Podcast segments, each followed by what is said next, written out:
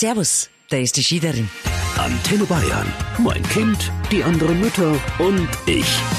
Ja, ich hätte gern an viele nette Menschen in meinem Leben einen Neujahrsgruß übermitteln wollen. Telefonisch. Also mit Telefon. Also wählen und dann nein reden.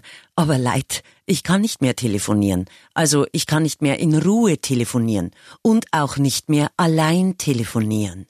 Mein Kleine hat's Telefon entdeckt und das Sprechen mit irgendjemanden. Neulich hätte man beinahe den Ökostromanbieter gewechselt, weil sie den Telefonhörer an sich riss und zur netten Dame am Telefon nur noch Ja gesagt hat.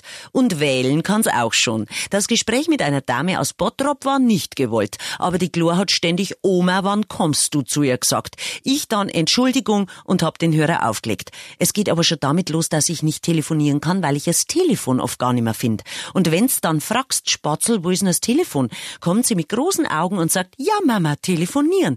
Nein, eben nicht. Und dann klingelt's plötzlich im Mülleimer, hinter der Couch, auf dem Balkon oder neulich aus dem Christbaumständer.